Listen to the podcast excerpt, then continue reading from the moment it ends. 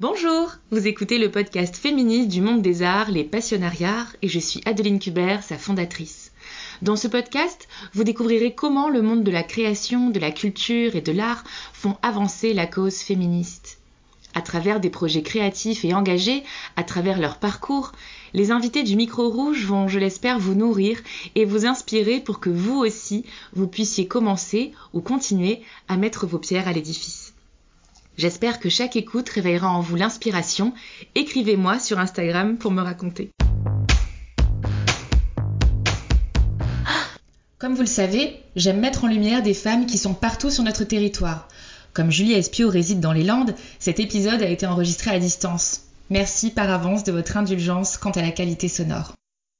En tant qu'artiste femme et mère de cinq enfants, Julie Espio rompt avec les stéréotypes des corps parfaits. Elle sublime la volupté des corps pour dénoncer les canons de la beauté féminine, car pour elle, la femme parfaite n'existe pas, il y en a des milliers, tout aussi belles les unes que les autres. Les corps de ces naïades et sirènes qu'elle façonne avec la céramique échappent à la représentation de la femme objet.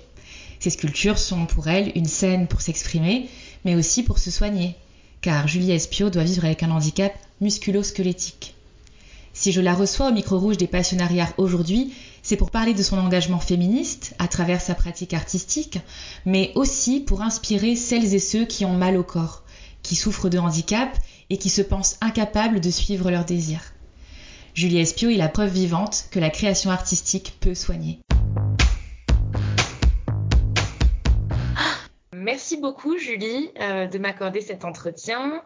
Je vois que tu es euh, en direct de, ton atelier. Est-ce que tu peux euh, nous présenter Julie ton travail et ton art? Alors merci déjà de, cette interview dans le podcast. En fait, je représente, je, suis artiste, sculpteur en priorité. je travaille énormément la sculpture. Euh, et puis je fais euh, des linogravures et des aquarelles, euh, d'autres d'autres d'autres œuvres. En fait, je travaille sur les, les femmes. Les, je veux représenter toutes les femmes avec les particularités de chacun. Parce que l'idée, c'est de dire que il n'y a pas de beauté universelle et que chaque corps féminin, qui peut avoir des, des, des courbes différentes d'une autre, euh, est belle. Et donc euh, c'est vraiment sur ce sur ce point-là où je veux où je veux faire passer le message de euh, de la beauté de toutes les corps, un petit peu en contre au contraire de de la, la, la, beauté classique, puisqu'en fait, je représente des sirènes et des naïades, et en fait, je prends le contre-pied de cette beauté classique pour aller représenter toutes les femmes. Donc, quand tu parles de beauté classique, tu parles de code et euh, d'esthétique euh, établie avec euh, des canons de la beauté de notre époque ou même d'une époque plus, plus ancienne. Oui, c'est ça. En fait, moi, je, représente, les petits bourrelets, les, je représente tout dans tout ce qui peut exister dans une femme, mais je le représente d'une manière pour les, sublimer et magnifier tous les corps, en fait que ça soit les corps voluptueux, les corps longilines, euh, voilà. Alors c'est vrai que je je représente plus les corps voluptueux parce qu'il y a des gens qui m'ont dit ah mais moi je me retrouve pas. C'est vrai que j'ai tendance à plus euh, aimer les courbes généreuses, euh, voilà. Mais en fait, mon message s'arrête pas là parce qu'en fait, je, je représente les vides en fait dans, la, dans le corps féminin.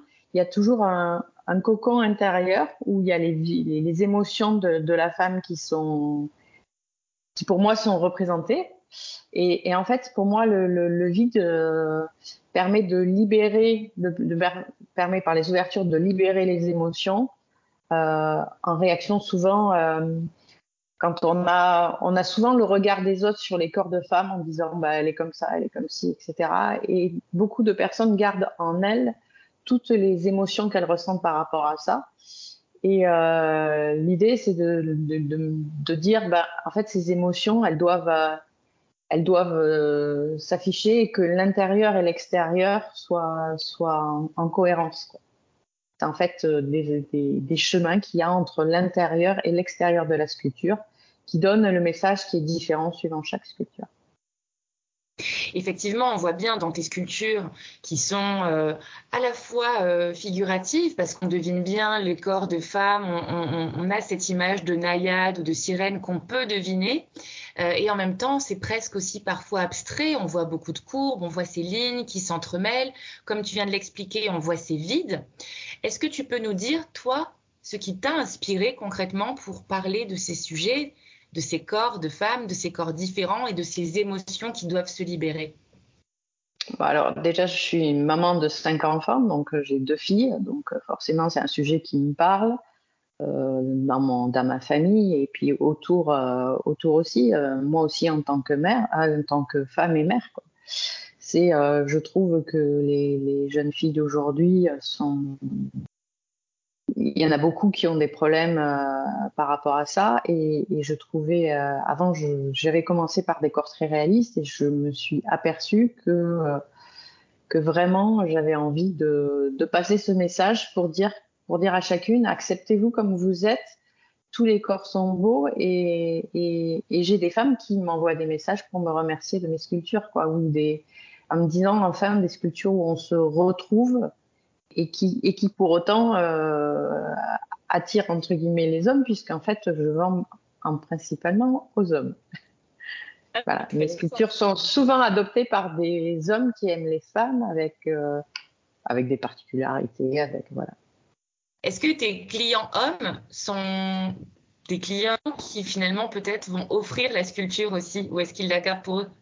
Non, euh, pour eux. Non, non, pour eux. pour eux, bon, il y a des collectionneurs qui, qui collectionnent que les, les, les corps, euh, enfin les sculptures de femmes. Euh, ça dépend des, des collectionneurs, mais c'est souvent des, c'est souvent des hommes. Enfin, j'ai, j'ai quelques, quelques femmes qui adoptent aussi des, des, sculptures, mais voilà. Très bien. Donc c'est surtout ton, ton, ton expérience en fait de femme et mère qui t'a amené à cette réflexion sur le corps, si je comprends bien. Oui, c'est des proches qui sont touchés par euh, les problèmes d'anorexie, de boulimie et euh, forcément en tant que femme, on se pose des questions, comme on peut se poser aujourd'hui des questions sur l'écologie, on se pose aussi des questions sur les ravages que font euh, la presse avec la presse, les médias, avec des, corps normés, même si ça tend à changer aujourd'hui, on est d'accord, hein, ça évolue.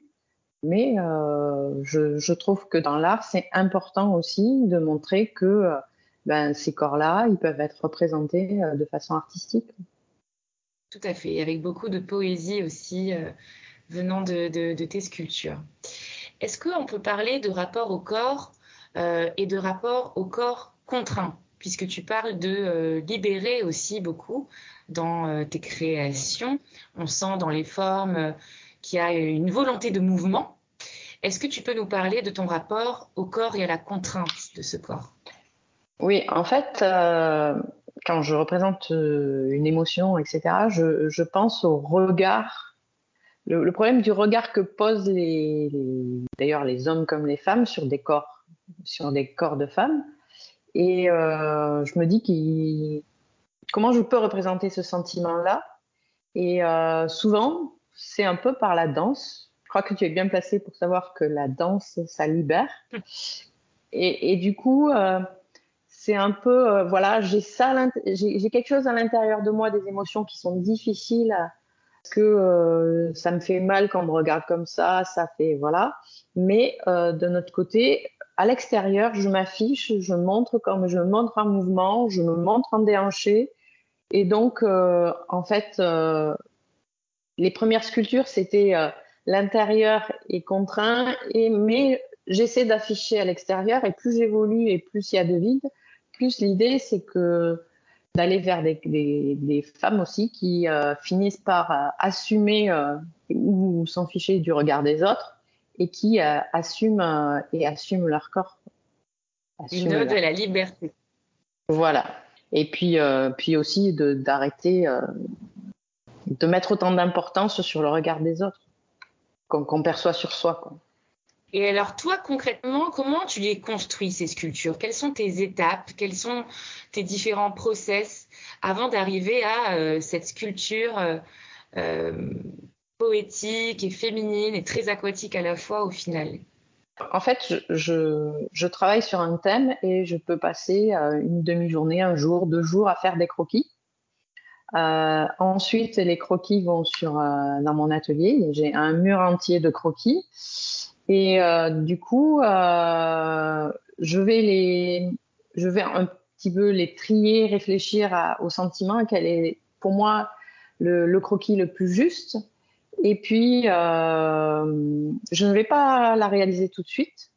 En fait, je vais, euh, passe tous les jours devant et ben, je vais dire, celui-là, je, je, vais, il faut que ça soit en accord, en fait, avec euh, un peu l'émotion que je ressens quand je vais la créer. Donc euh, il y a des il y a des très beaux croquis qui sont là depuis deux ans que je trie hein, parce que j'ai fait le recensement, j'en ai 450 donc euh, en fait euh, il y a des croquis qui sont là que je sais qu'un jour je réaliserai mais je me dis c'est pas le moment. Donc voilà. Et puis et puis quand je travaille sur une exposition euh, sur un thème, eh ben je, je peux aller rechercher des, des croquis je, puis des fois, je prends deux croquis qui me font une troisième idée, je retravaille derrière, voilà. Mais euh, soit je fais des séances comme ça, très travaillées de, de comment dire, de création, soit ce sont euh, des moments où je vais me balader à la plage, où je vais dans la forêt, où je vois des, je vois des, des formes et ça m'inspire et je peux revenir à l'atelier et prendre mon croquis craft et, et, et poser ça soit ça peut être encore plus fulgurant, c'est-à-dire, je vais raconter une petite anecdote, j'étais euh, sous la douche et j'étais en train de, de, réfléchir à une position et euh, je suis sortie, j'ai attrapé un crayon colle et j'ai dessiné sur les carreaux. Bon, euh, c'est assez rare, mais des fois, tout d'un coup, je suis en train de faire une, chose je me dis, tiens, j'ai une idée. Alors, euh, je prends ce qui est sous la main, et euh, je euh, voilà, donc j'ai des trucs avec des enveloppes, même sur des dossiers médicaux en attendant dans les salles d'attente. Voilà, il peut tout ce qui passe, euh, ben, je dessine dessus quoi. Voilà. Et ensuite, une fois qu'il y a ces dessins, qu'est-ce qui se passe? Alors ensuite, ben, donc euh, je passe à la, la, réalisation en terre. Alors j'ai des techniques complètement différentes suivant euh, ce que je vais réaliser. C'est-à-dire que si c'est sur une, si c'est sur une, c'est sur hauteur, placé en hauteur, c'est pas là, ça va pas être la même technique que si c'est posé, quoi. Euh, donc je peux travailler. Alors je le fais de moins en moins à partir d'un bloc complet que j'évite comme un, comme un sculpteur euh, pratiquement de pierre, sauf que c'est beaucoup plus, euh, c'est beaucoup plus malléable. Sinon, je peux travailler complètement avec des plaques de terre que j'enroule et que je forme petit à petit. Voilà. Et sinon, ben, j'ai des, je, peux aussi travailler en faisant une forme et en, et procédant par ajout. C'est-à-dire que j'ai une forme et après je vais rajouter mes entrelacs sur la forme. Voilà, c'est des, des, techniques complètement différentes, mais euh, voilà, on voit pas la différence. Si on ne sait pas, on voit pas la différence à la fin. Mais bon, voilà, ça dépend de ce que de ce que je veux essayer de faire. Donc je pars du croquis, mais mais il faut avouer que euh, il y en a beaucoup qui ne ressemblent pas au croquis à la fin, parce que c'est vrai qu'il y a une part de liberté par rapport à par rapport à ce que je vais représenter et après mes mains, mes, je me laisse un peu guider quoi. J'ai une ligne directrice, mais je me, laisse guider. Et, euh, et encore plus sur l'arrière des sculptures, puisque en fait très souvent, j'imagine le devant, mais je n'imagine pas l'arrière. Donc voilà. C'est intéressant ce que tu dis sur. Euh, tu as dit quelque chose, euh, c'est caché et on on peut pas imaginer si on le sait pas avant. Tu as dit quelque chose comme ça. Euh, donc j'aime bien oui, que elle a des secrets de cette fabrication et que le résultat final ne laisse à aucun moment apparaître les différents euh, euh, les différentes étapes qui ont été peut-être ajoutées voilà c'est ça. Euh, que toi seul connais. Oui je les connais mais par contre euh, très très sous alors énormément quand je fais une commande je fais suivre pas à pas euh, quand je travaille sur un processus de commande je fais cinq croquis et, euh, et, après, je fais suivre pas à pas toute la création de la sculpture par des photos, des vidéos que j'envoie à la personne qui, a passé commande. Et euh, sinon, de plus en plus, je tends à quand je quand je quand je quand une sculpture est adoptée, ben d'envoyer les photos et de montrer un peu quelle a été le final de, les étapes successives et le et qu'il n'est pas que la vision finale de l'œuvre parce que je, trouve que c'est important de voir comment l'œuvre a évolué tout au long du processus et en plus euh, je, je transmets le croquis original qui euh, part avec la sculpture euh, qui est adoptée. Parce que c'est un peu comme un certificat de naissance, parce que dessus j'ai écrit euh, tous les mots qui m'ont inspiré, des fois des citations, j'ai fait des petits croquis à côté du croquis original, voilà. Et, donc je transmets un peu comme en plus du certificat d'authenticité, mais c'est normal, mais je transmets ce croquis qui est fait sur papier craft et, voilà, il part avec la sculpture. J'ai la sensation d'une euh, expérience très intime à tes côtés euh, quand on investit finalement euh, sur toi, sur ton travail, sur une œuvre, qui a vraiment toute une histoire qui est racontée, les coulisses qui sont révélées. Pourquoi ça te tient autant à cœur en tant qu'artiste? Bah, Moi, j'ai. Alors. Enfin, j'ai fait des études d'art, mais en fait, c'est après mon accident que je suis allée vers la terre.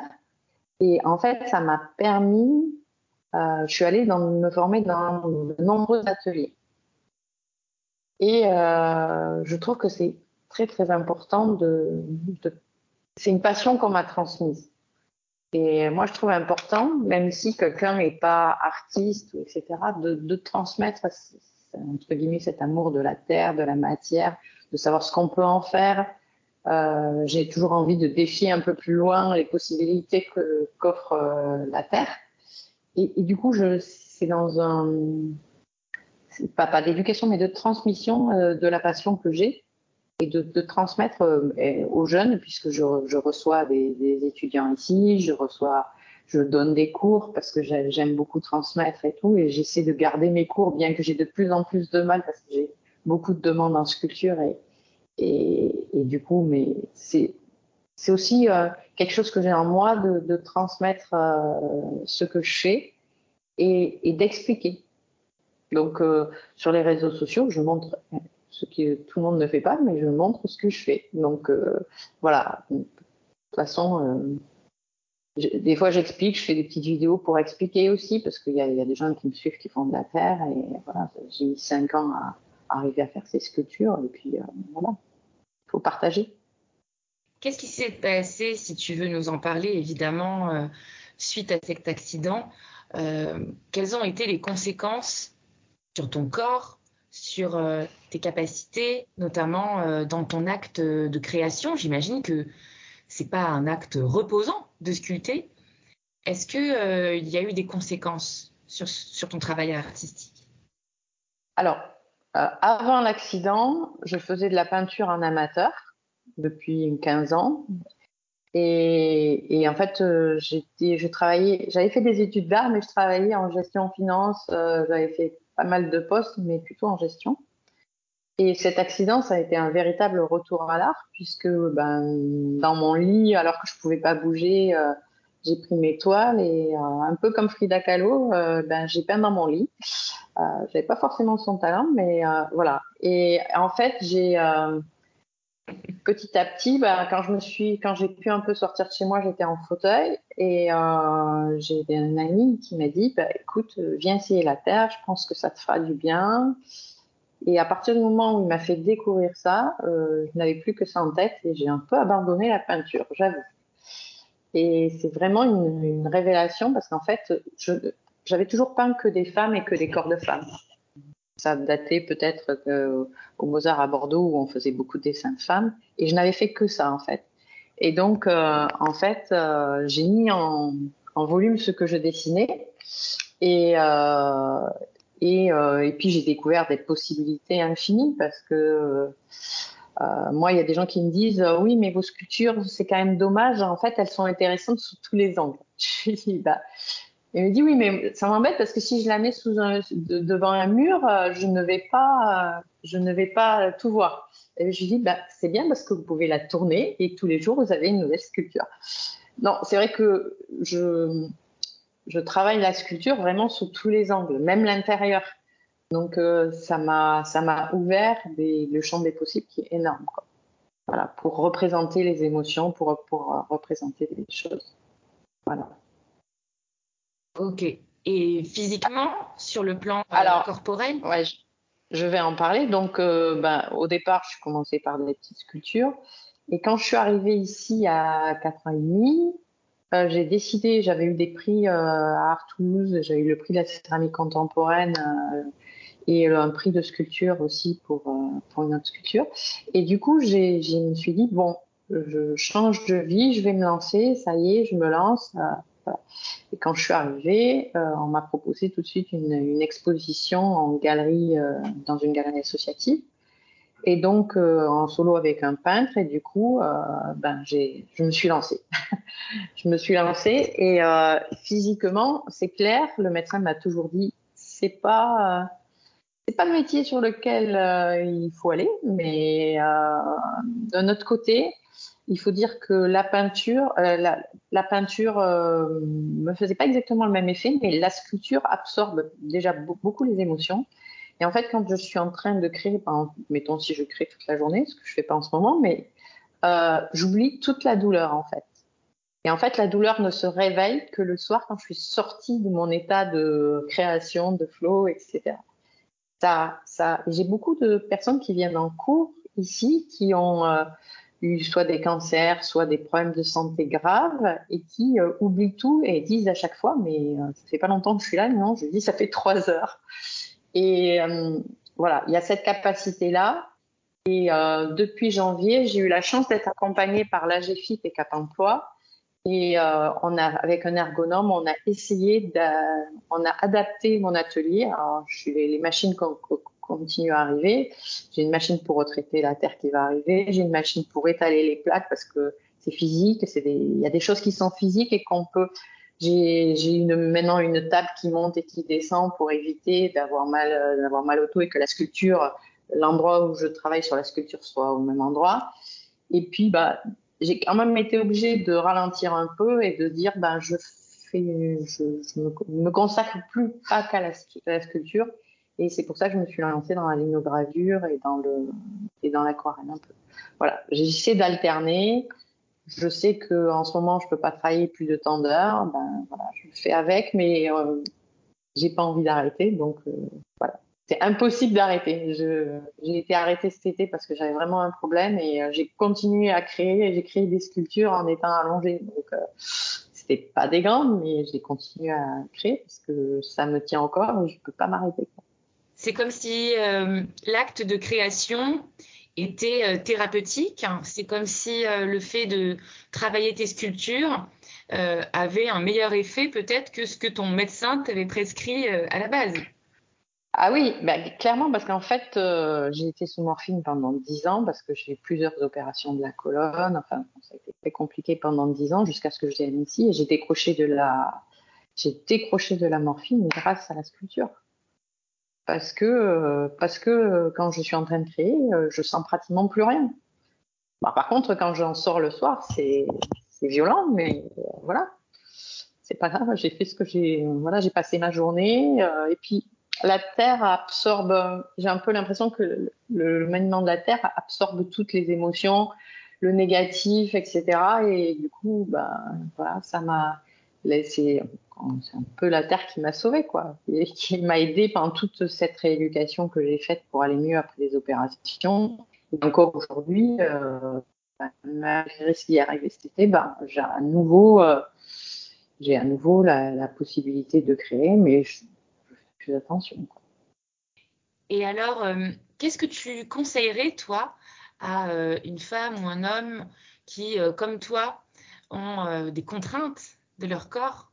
Que leur impose le corps euh, et qui voudraient euh, euh, essayer de se mettre à la création, mais qui ne, ne se l'autorisent pas parce qu'ils n'étaient pas bons en dessin, parce qu'ils étaient mauvais en art plastique et qui se pensent pas créatifs. Qu'est-ce que tu leur recommandes? Alors, j'ai beaucoup, d'élèves, puisque je crois que j'ai une soixantaine d'élèves. En fait, euh, j'ai des gens qui ont reçu des bons cadeaux à Noël avec un atelier et qui arrivent et me disent mais moi je sais absolument rien faire. Ah bon, euh, je dis mais qu'est-ce que déjà on passe ce, ce, ce problème-là. Qu'est-ce que vous aimeriez représenter? Donc moi je les aide. Des fois c'est moi qui dessine un peu ce qu'ils veulent représenter puisque voilà ils sont bloqués par le dessin pour me dire ce qu'ils veulent représenter. Et, euh, et donc euh, après on fait du pas à pas. Donc euh, pour la première ils font du pas à pas, ils font ils vont doucement, etc. Puis j'ai des personnes qui finalement se disent, bah, j'y suis arrivée, voilà. Il faut aller dans un, je pense, dans un atelier, se faire accompagner. Il y a, il y a, il y a pas de personnes qui ne peuvent pas créer. C'est pas possible parce que, en fait, on peut créer, chacun crée avec son niveau, chacun crée avec ses ambitions. Le tout, c'est de se faire plaisir, de passer un bon moment. Et, après, la, création, elle vient elle vient euh, petit à petit. C'est pareil, moi, mes si euh, je regardais mes premières sculptures il y a cinq ans, ça n'a rien à voir à ce que je fais aujourd'hui. On évolue. Euh, et puis, une fois qu'on en a créé une, elle me dit Ah, mais je sais, ça y est, maintenant, je sais ce que j'ai envie de faire. Voilà, j'ai plus d'idées. Et puis, est-ce que ça, c'est possible de le faire? Voilà. Et donc, et donc après, une fois qu'ils sont lancés, il n'y a plus de soucis. Mais il faut passer la contrainte. Il faut, se dire que dans les ateliers, les, gens sont là pour aider, les artistes sont là pour euh, vous accompagner en bienveillance et, vous révéler. Je fais ça aussi parce que je fais de l'aquarelle un peu créative et, je, fais des sessions de déblocage des gens qui euh, disent ah l'aquarelle c'est compliqué, c'est technique. Moi je dis bah écoutez venez venez chez moi, je, je, je fais de l'aquarelle plus créative et qui, qui permet d'arrêter de, se dire ah oui il faut faire ça, il faut faire ça. Non, vous faites plaisir, on fait de l'aquarelle euh, différemment. C'est un peu abstrait, mais ça permet de se libérer. Ça donne envie, ça donne envie, Julie. Je vais bientôt euh, venir dans ton atelier taper à la porte si tu continues. Avec plaisir. Bah, merci beaucoup pour ces informations. Tu nous parlais euh, euh, en début euh, d'entretien d'une exposition. Qu'est-ce que tu es en train de, de préparer et qu'est-ce que tu vas présenter à l'occasion de cette future exposition? Alors, euh, je suis invitée d'honneur d'un salon qui est euh, dans ma région, dans le Gers, et euh, qui est près de Toulouse, en fait, quand même, c'est bon, pour expliquer. Et en fait, c'est le salon des Muses d'Europe. Donc, voilà, j'ai créé deux nouvelles sculptures. Enfin, il y a, y a d'autres sculptures et sur, sur le thème des muses et de l'inspiration féminine, avec des références, des références un peu dans l'histoire de l'art. Donc, voilà. Et je prépare une autre, exposition qui sera dans un château sur neuf mois en 2023, euh, sur le château de Lavardin. C'est aussi dans Gers d'ailleurs. Et voilà. C'est, euh, là, j'ai pas encore le thème. Je commence à faire les croquis et je vais travailler là-dessus euh, pendant, pendant les deux mois qui arrivent. Magnifique. Merci beaucoup, Julie, pour euh, ces infos. Euh, n'hésite pas à m'envoyer euh, les détails, comme ça je pourrais partager sur la page web dédiée à ton épisode les adresses, si jamais les auditoristes veulent venir te rendre visite. Alors, je suis aussi en exposition à, la, à la galerie qui travaille avec moi, à Anglette, au Pays Basque, et qui a une dizaine, je crois, ou douzaine de sculptures qu'elle présente en ce moment. Donc, euh, il y a possibilité aussi d'aller découvrir les grandes sculptures et comme les toutes petites qu'il présente en ce moment. Très bien. Merci beaucoup, Julie. On peut clôturer cet euh, épisode avec les deux questions que je pose à mes invités. Oui, vas-y. Quelle est ta définition à toi du féminisme? Alors, euh, moi, j'ai une version euh, assez, euh, assez soft parce qu'en en fait, tout le monde me propose de m'appeler sculpteur, sculptrice. Et moi, je, dis toujours, je, je, déborde de féminin et je n'ai pas envie de revendiquer ça parce que c'est le c'est pas le propos. Donc du coup, pour je dis ben je sculpte les émotions j'ai mis euh, je sculpte les émotions féminines au lieu de sculpteur des émotions féminines parce que euh, je je me reconnais pas dans sculpteur ou sculptrice parce qu'il faut le faire Moi, pour moi, le féminisme, il est dans les actes de tous les jours, il est dans la représentation de ces femmes et dans le, la mise en avant de ces femmes et, de faire passer le message que il faut que le regard change et qu'on arrête de dire que les femmes sont des objets publicitaires ou sont des ou doivent être comme ci, comme ça, etc. Ça, c'est vraiment, euh, moi, mon féminisme, il est là. C'est vraiment euh, d'arrêter qu'on considère la femme, euh, voilà, la, femme, elle, est comme l'homme, elle, elle, a droit d'être comme elle est, et il n'y a pas de, il normes, il n'y a pas de, voilà, je, je, trouve que c'est très important euh, parce que ça fait beaucoup de dégâts. Merci. Et la dernière question est, si tu devais me présenter une passionnariat, donc une femme du monde des arts et féministe que tu connais, qui me présenterais-tu? Euh, je, devais, je devais exposer, mais euh, il y avait un problème de timing ici. Avec, il y, avait une exposition avec, les, avec Lydie Harris, qui est une sculpteur, une grande sculptrice, et qui faisait une exposition avec d'autres femmes sur le féminisme. Et malheureusement, mon planning ne me permettait pas de, de, le faire. Et euh, j'ai vu ce qu'ils ont fait et j'ai trouvé. Euh... Alors moi, c'est vrai que je prends toujours des exemples assez proche de moi. J'ai pas de grands noms, j'ai pas de. Mais non, mais c'est bien, euh, c'est ce que. Je... Voilà, je, je trouve que euh, il faut prendre des exemples parce que on est souvent en région, on est souvent un peu déconnecté par rapport à ce qui se passe un peu à Paris. Et du coup, je trouve, je trouve aussi important de mettre en lumière quelqu'un qui est des Landes et, et qui est vraiment une, une, une, belle artiste. Alors, son nom et son prénom, c'est Lydie Harix. Super. Merci beaucoup pour cet entretien, Julie. Bonne journée à toi. Avec et à plaisir. Merci pour votre écoute et pour votre soutien pour les passionnariats. Si cet épisode vous a plu, n'hésitez pas à le partager sur les réseaux sociaux ou à quelqu'un de votre entourage. Et à nous noter 5 étoiles sur Apple Podcast, bien sûr. Ça nous aide beaucoup et ça participe à faire rayonner davantage mon invité et ses engagements. Pour retrouver toutes les ressources de l'épisode, rendez-vous sur le site ou sur la newsletter du podcast, direction lespassionnariats.com. À très bientôt pour un prochain épisode.